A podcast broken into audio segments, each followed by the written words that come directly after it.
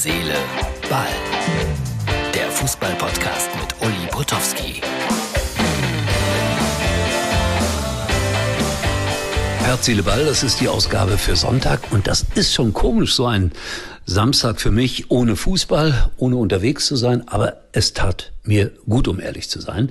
Nächste Woche bin ich dann auch schon wieder ich glaube bei Mainz 05, wenn ich das richtig im Kopf habe. Dann in Mönchengladbach und dann in Bielefeld. Kann aber auch sein, dass ich die Reihenfolge falsch sortiert habe. Ja, Mönchengladbach steht mir dann also auf jeden Fall innerhalb der nächsten drei Wochen als äh, Moderator ins Haus. Und da bin ich sehr gespannt, wie die Situation sein wird. Wir haben ja gestern schon drüber gesprochen, ganz Fußball Deutschland spricht darüber. Äh, ich sage immer, es ist eine traurige Angelegenheit mit Max Eberl. Aber es gibt natürlich Dinge, die dennoch immer noch sehr viel wichtiger sind.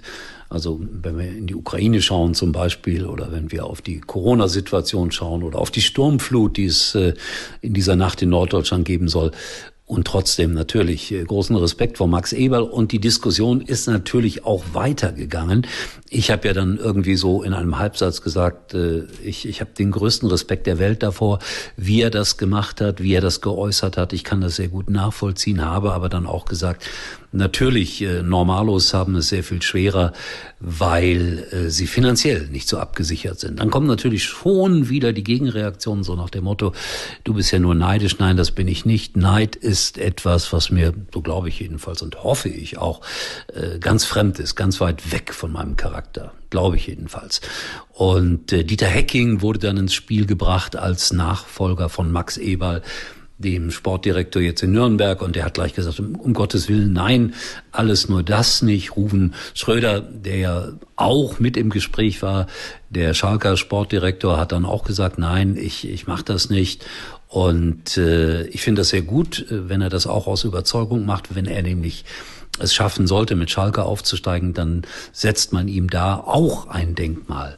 Und äh, so ist es äh, natürlich normal, dass sofort über die Nachfolge von Max Eberl diskutiert wird, aber wollen wir es auch nicht übertreiben. Ja, so ich wünsche dem Max hier nochmal alles Gute, hoffe, dass ich ihn irgendwann irgendwo wieder treffe, gesund, munter und vielleicht auch mit seinem leicht spöttischen Lächeln auf den Lippen. Das hat ihn immer so ausgezeichnet. Ja, und dann äh, wird schon die nächste Sau durchs Dorf getrieben. Haaland äh, am Dortmunder Flughafen gesichtet, wie aus seiner Cessna gestiegen ist, die aus Nizza kam. Und natürlich haben die investigativen Journalisten von den Ruhrnachrichten sofort gewusst, er war bei seinem Berater. Der lebt in Monaco. Von Nizza nach Monaco ist es nur äh, ein Wimpernschlag. Das macht man natürlich in dieser Gehaltsklasse mit dem Hubschrauber dann. Habe ich aber auch schon gemacht, äh, von Nizza nach Monaco mit dem Hubschrauber. Aber das war ganz automatisch im, im Rahmen eines, äh, wenn man so will, Linienfluges. Ich glaube, da geht es dann etwas privater zu.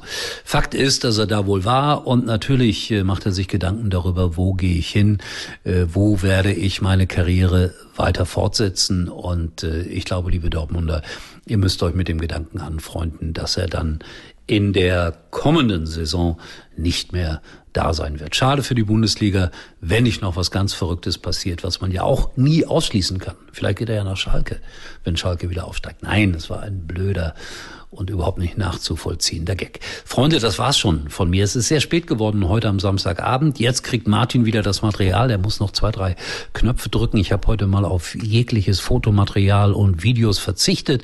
Also wer auf www.mux.tv schaut, der bekommt die nackte Version sozusagen unseres Podcasts. Aber das Tolle ist, Riesenlicht, keine Schattierung an der Wand. Ich hab's gelernt. In diesem Sinne, wir sehen uns wieder erstaunlicherweise morgen. Uli war übrigens mal Nummer 1 in der Hitparade. Eigentlich können Sie jetzt abschalten.